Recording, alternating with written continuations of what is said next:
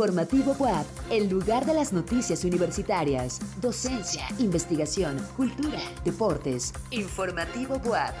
Producción General Radio y TV WAP.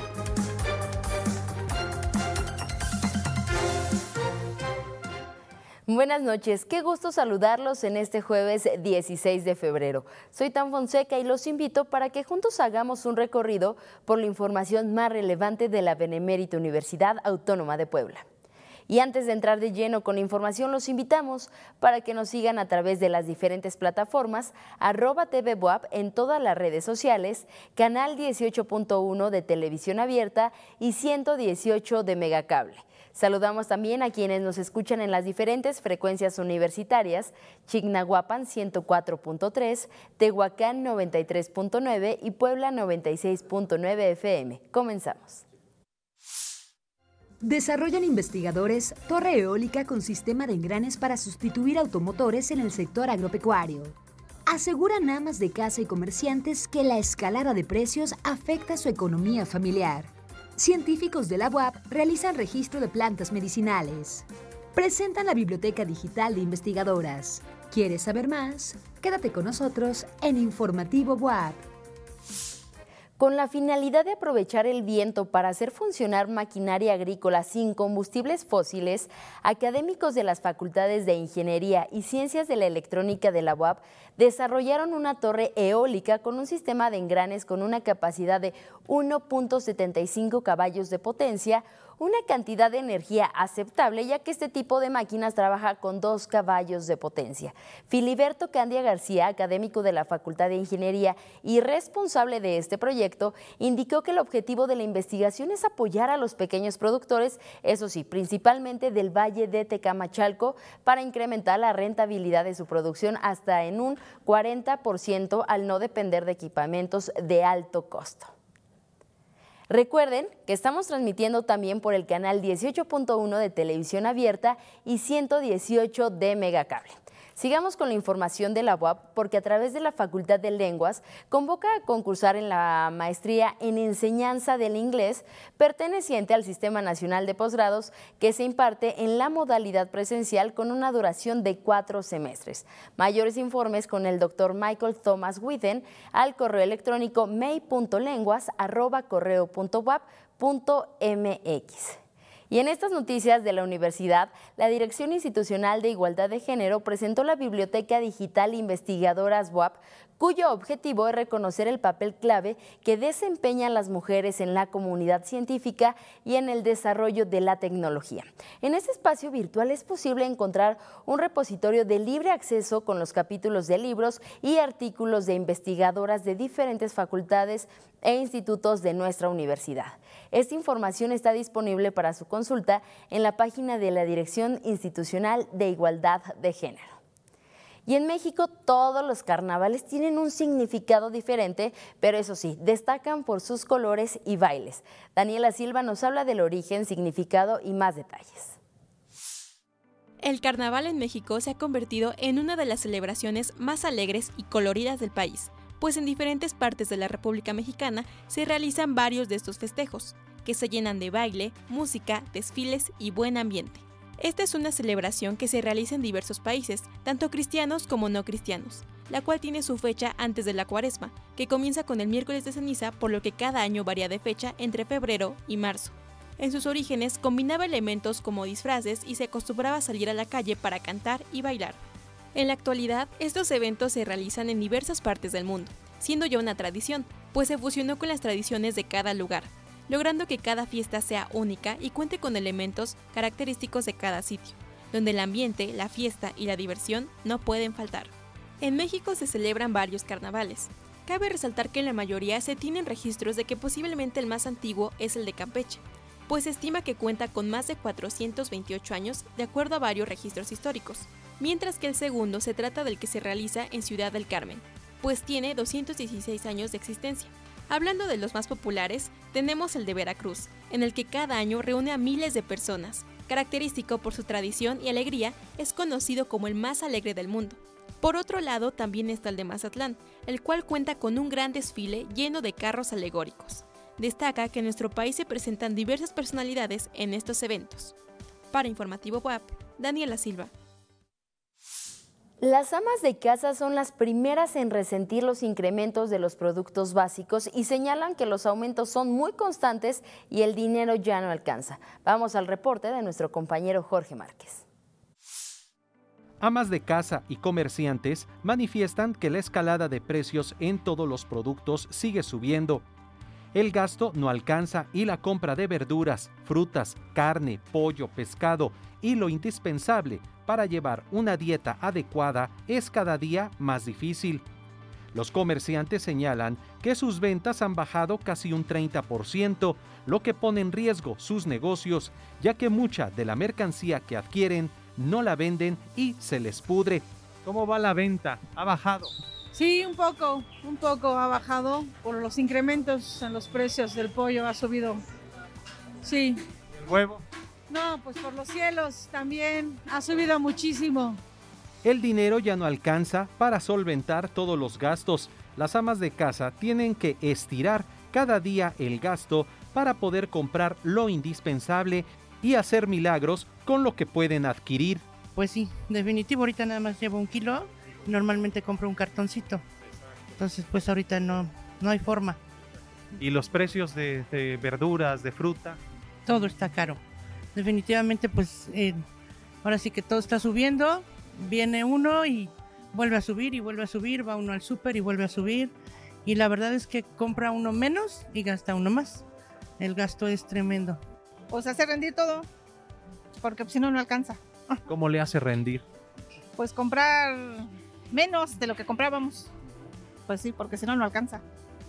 ¿Estira el gasto y se aprieta el cinturón? Eh, pues nos apretamos, pero el estómago.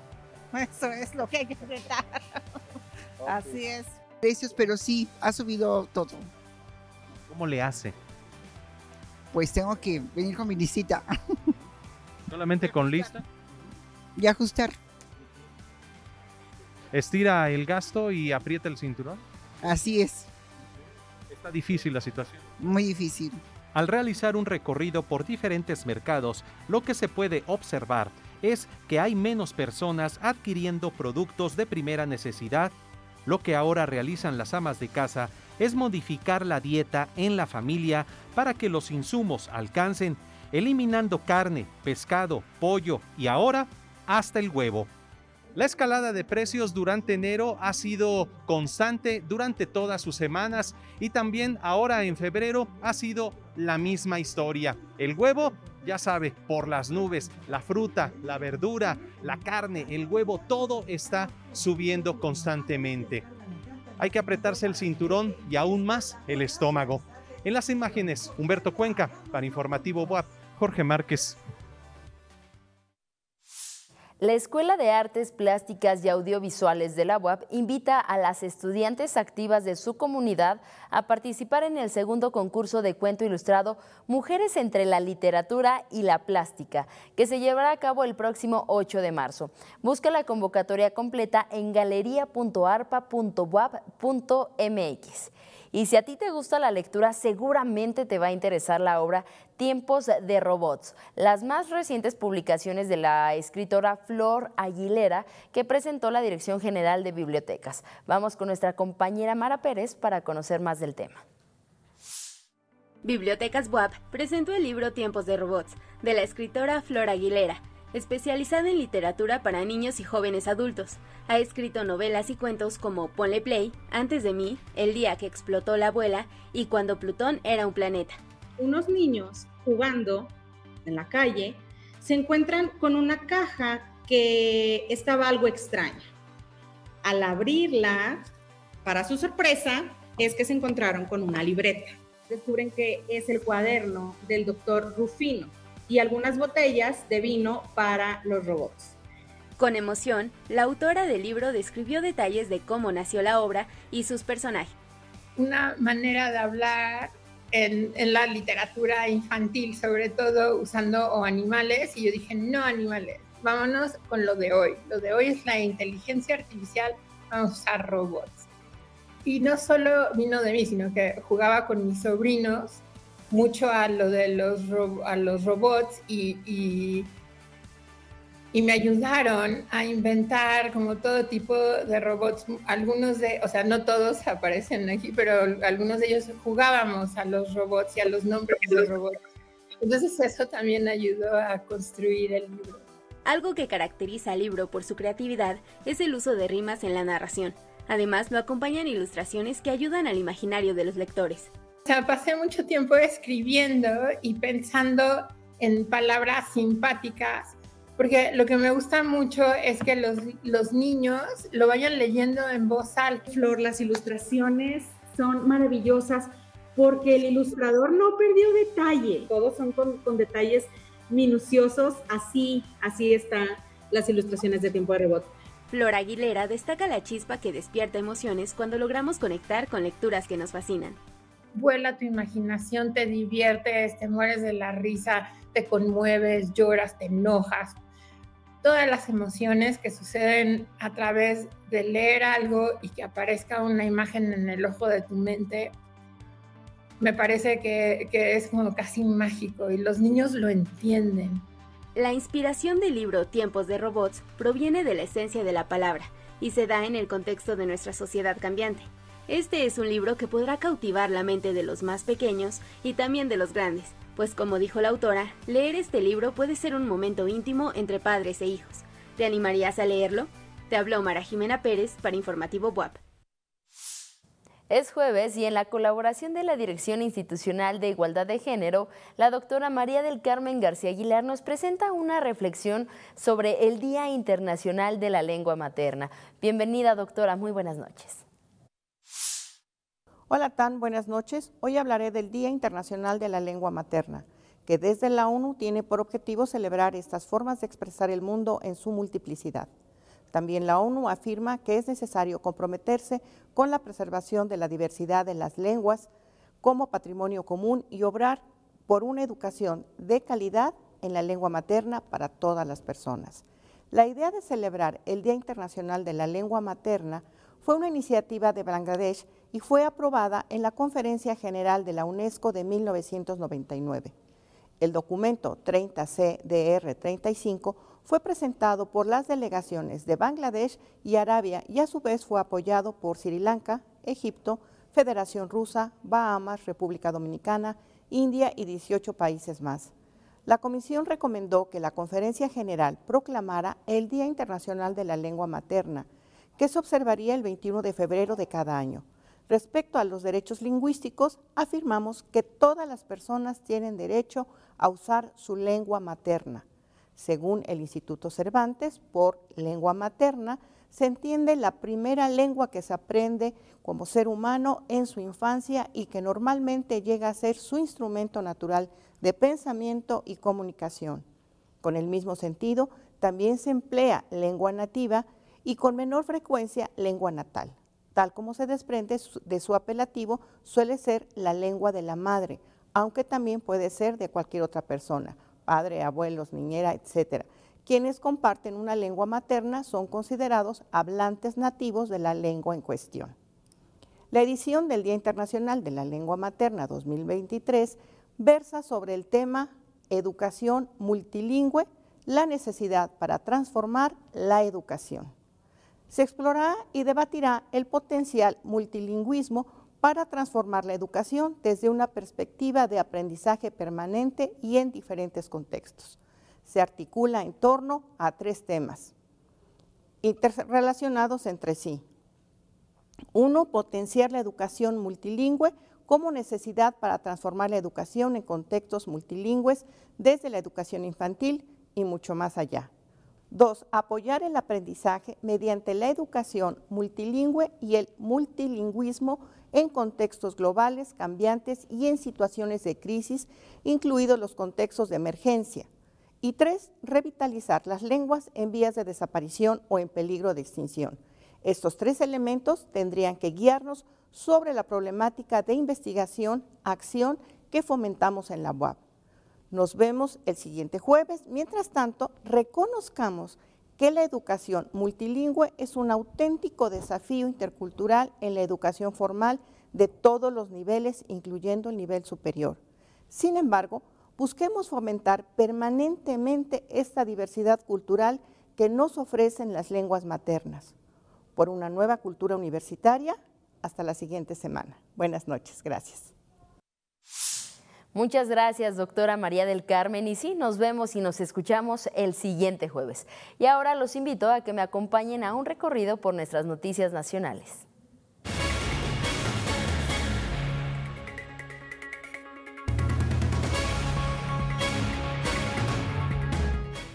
En Baja California inició la veda temporal de langosta roja en la zona 1 de la costa occidental de la península, anunció la Comisión Nacional de Acuicultura y Pesca.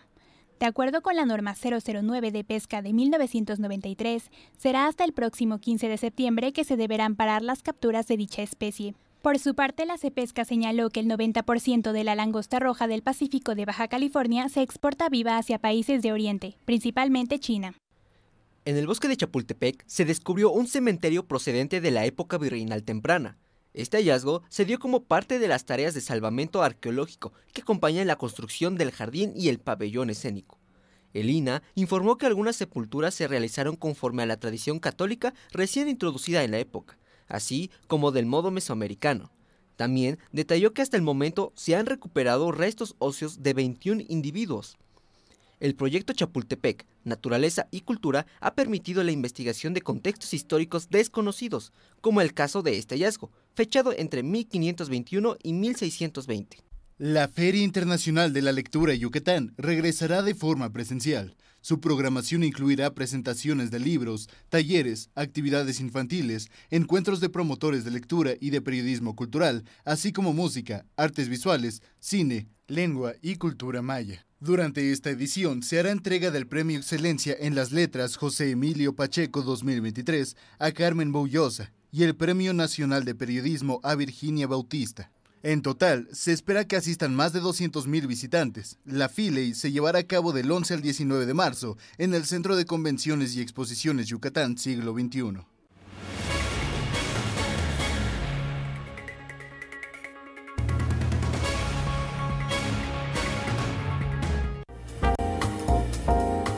Informativo Boab, Cultura. Alexis Hernández Luna y Joaquín Gerardo Sosa Osorio, egresados de la UAP, son los creadores de El Cine de Lupito, un proyecto que busca llevar proyecciones a lugares donde este medio no llega, visibilizar las diferentes luchas sociales y también recuperar el espacio público, todo a partir de la empatía que genera Lupito un cerdito activista. Vamos con nuestro periodista cultural Carlos Maceda que nos presente esta historia. Muy buenas noches, Tan. Antes de nuestra nota, te comento que tenemos una invitación para asistir mañana a la muestra colectiva de gráfica que se realizará en la 3 Norte número 12 de San Andrés Cholula. Esta muestra, en la que participan Bortolotti, Maldonado, Chico Bomba, Pablo Figueroa, Tabú y Vicente León, también será un espacio abierto para la venta y exhibición de arte emergente local, por lo que los interesados podrán llevar sus obras para intercambiar de 12 del día hasta la medianoche que estará abierto el espacio. Ya en nuestra historia de hoy, con un carismático cerdito, Alexis y Joaquín buscan la construcción de una sociedad más pacífica, justa y humana a través de proyecciones de cine para todo tipo de público. Así que vamos a la información. El cine de Lupito el Cerdito nace en honor a Lupito, un activista muy peculiar de la ciudad de Puebla, que apoya a diferentes colectivos que están a favor de los derechos humanos con el fin de visibilizar las diferentes luchas sociales. La idea del cine itinerante fue justamente apoyar a la sociedad, erradicar un poco la brecha de, de acceso a la cultura. Entonces nosotros decidimos crear este proyecto para ir a las zonas donde el cine no llega. En poco tiempo han realizado varias funciones y sumado kilómetros a los lugares que ha recorrido Lupito. Pues tenemos apenas este, 30 proyecciones realizadas con un aproximado de 1.800 personas que han asistido a las funciones y pues para nosotros ya es un logro muy grande eh, tener este impacto y pues esperamos que poco a poco la gente pues vaya a, generando un cambio en ellas. Junto con las proyecciones, Alexis y Joaquín llevan información y diversión a comunidades que no tienen fácil acceso a este medio. Eh, estamos muy felices de que este proyecto llegue a los lugares en donde es muy difícil o hay mucha desigualdad eh, social y que se vive día a día en Puebla. ¿no? Entonces, para nosotros es, muy bonito el que podamos también tener eh, con los nuevos creadores, promocionarlo nosotros este, y llegar, que llegue el cine y los, los, proyectos de los estudiantes también que nos han este, pues cedido de repente. Llevar cine a estos lugares también permite que las nuevas propuestas de realizadores tengan presencia más allá de los circuitos especializados. Que hay otro tipo de cine, que se están impulsando nuevos creadores, que pues está haciendo todo eso y como egresado me gustaría decir que pues es, es muy es muy bonito el que también nos tomen ahorita en cuenta en la universidad. Lupito inició a ser activista justo por el hecho de que cuando llegaba a un espacio público llamaba la atención. Pues es algo muy disruptivo que nos dimos cuenta que en el espacio público funcionaba justo para tratar otros temas. Y eso fue lo que nos ayudó mucho, que Lupito llegaba a alguna, alguna jornada de, que hacíamos nosotros eh, en cualquier eh, zona de la ciudad y mucha gente se acerca, entonces ahí podemos eh, hablar con las personas sobre qué está pasando en ciertos temas. Este cerdito se ha convertido también en el abanderado de diversas causas. Y justo el proyecto del cine fue algo pues muy diferente que, hemos podido lograr y, visibilizar en, el espacio público en donde llegamos y que los niños también convivan con un cerdo y que sepan que hay otras especies que, existen en, en, nuestro ambiente, ¿no? Y que no nada más los seres humanos somos los que vivimos acá. Y hemos estado recorriendo pues las colonias de acá de Puebla, en donde pues hacemos que los vecinos se organicen y que ellos nos digan hasta qué, qué tipo de películas quieren ver o les enseñamos este, pues los bloques de, de, los convenios que tenemos y ellos pues están felices, ¿no? Si quieres conocer más de lo que hace Lupito, consulta sus redes sociales. También puedes sumarte a su equipo y ayudar a que el cine llegue a más personas. Con imágenes de Jonathan Reyes para Informativo Bob, Carlos Maceda.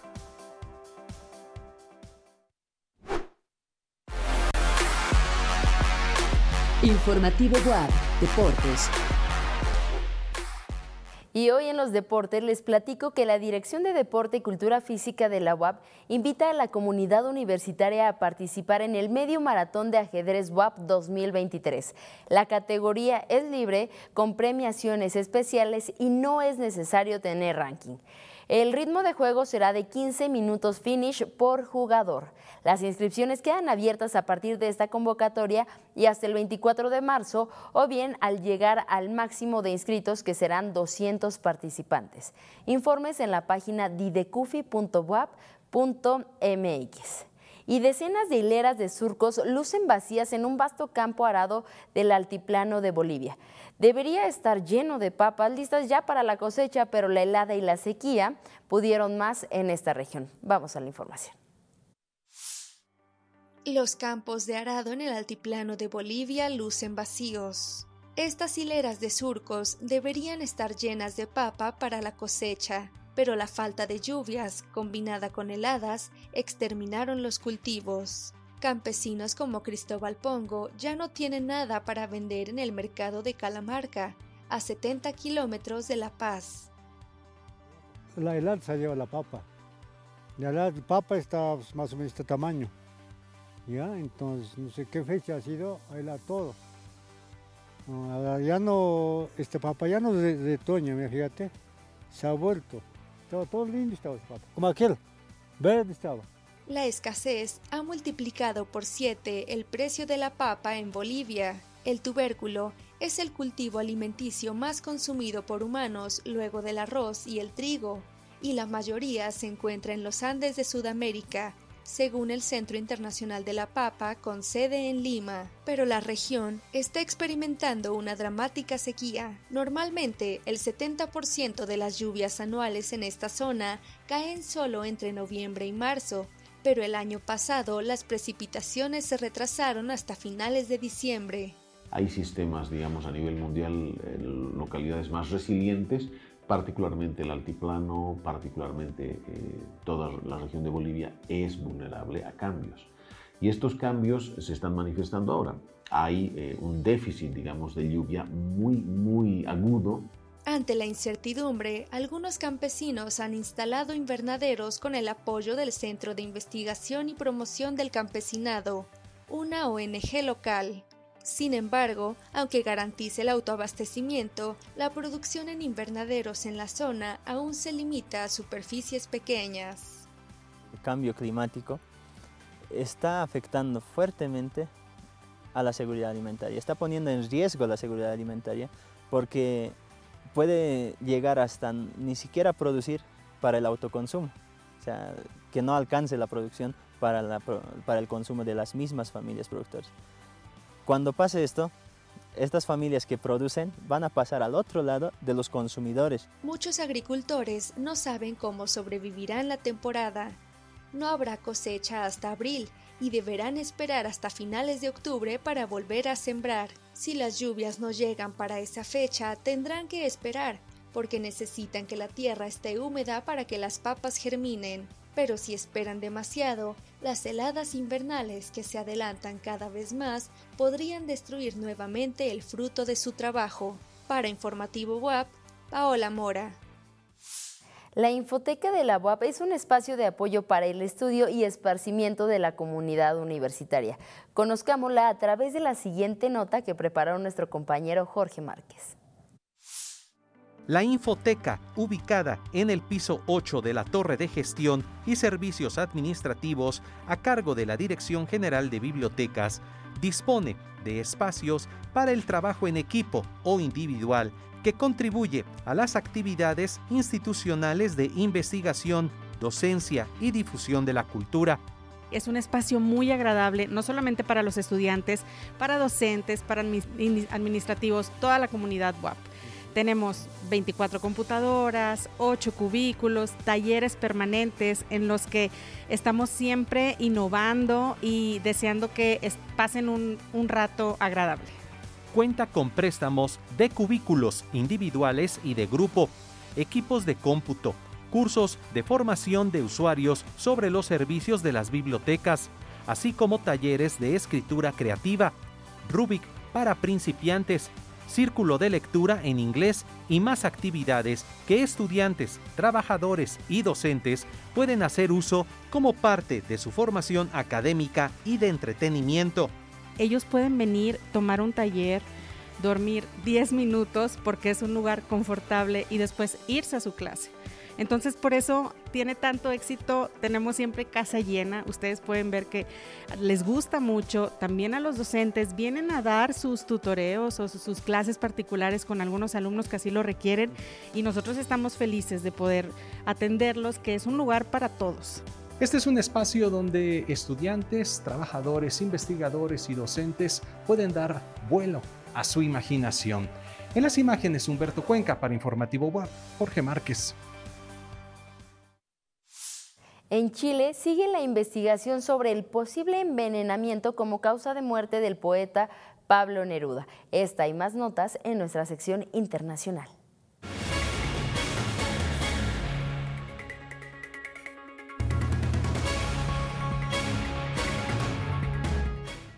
En Perú, Machu Picchu reabrió sus puertas a los visitantes tras 25 días de cierre, donde acudieron al menos 700 turistas.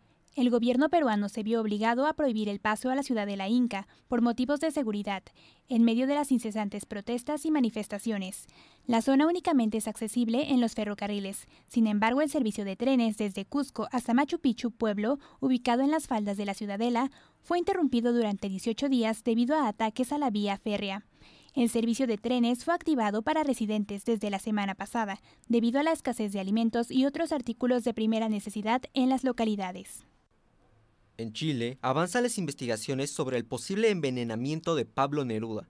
En medios ha trascendido la tesis de que el poeta no murió en una clínica de Santiago por el cáncer de próstata que padecía, sino por la inyección de la bacteria del botulismo.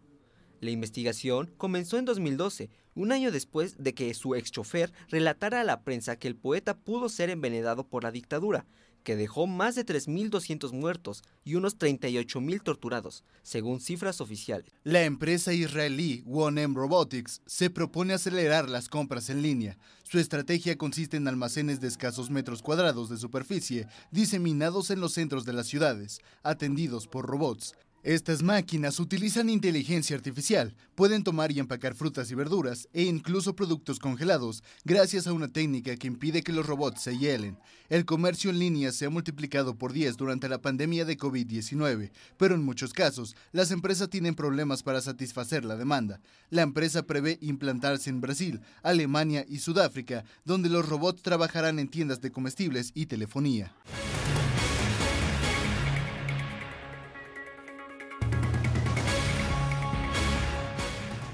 Y es así como llegamos al final de este espacio informativo WAP.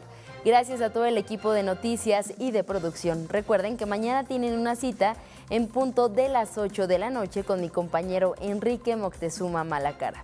Yo soy Tan Fonseca y recuerden, todos somos lobos.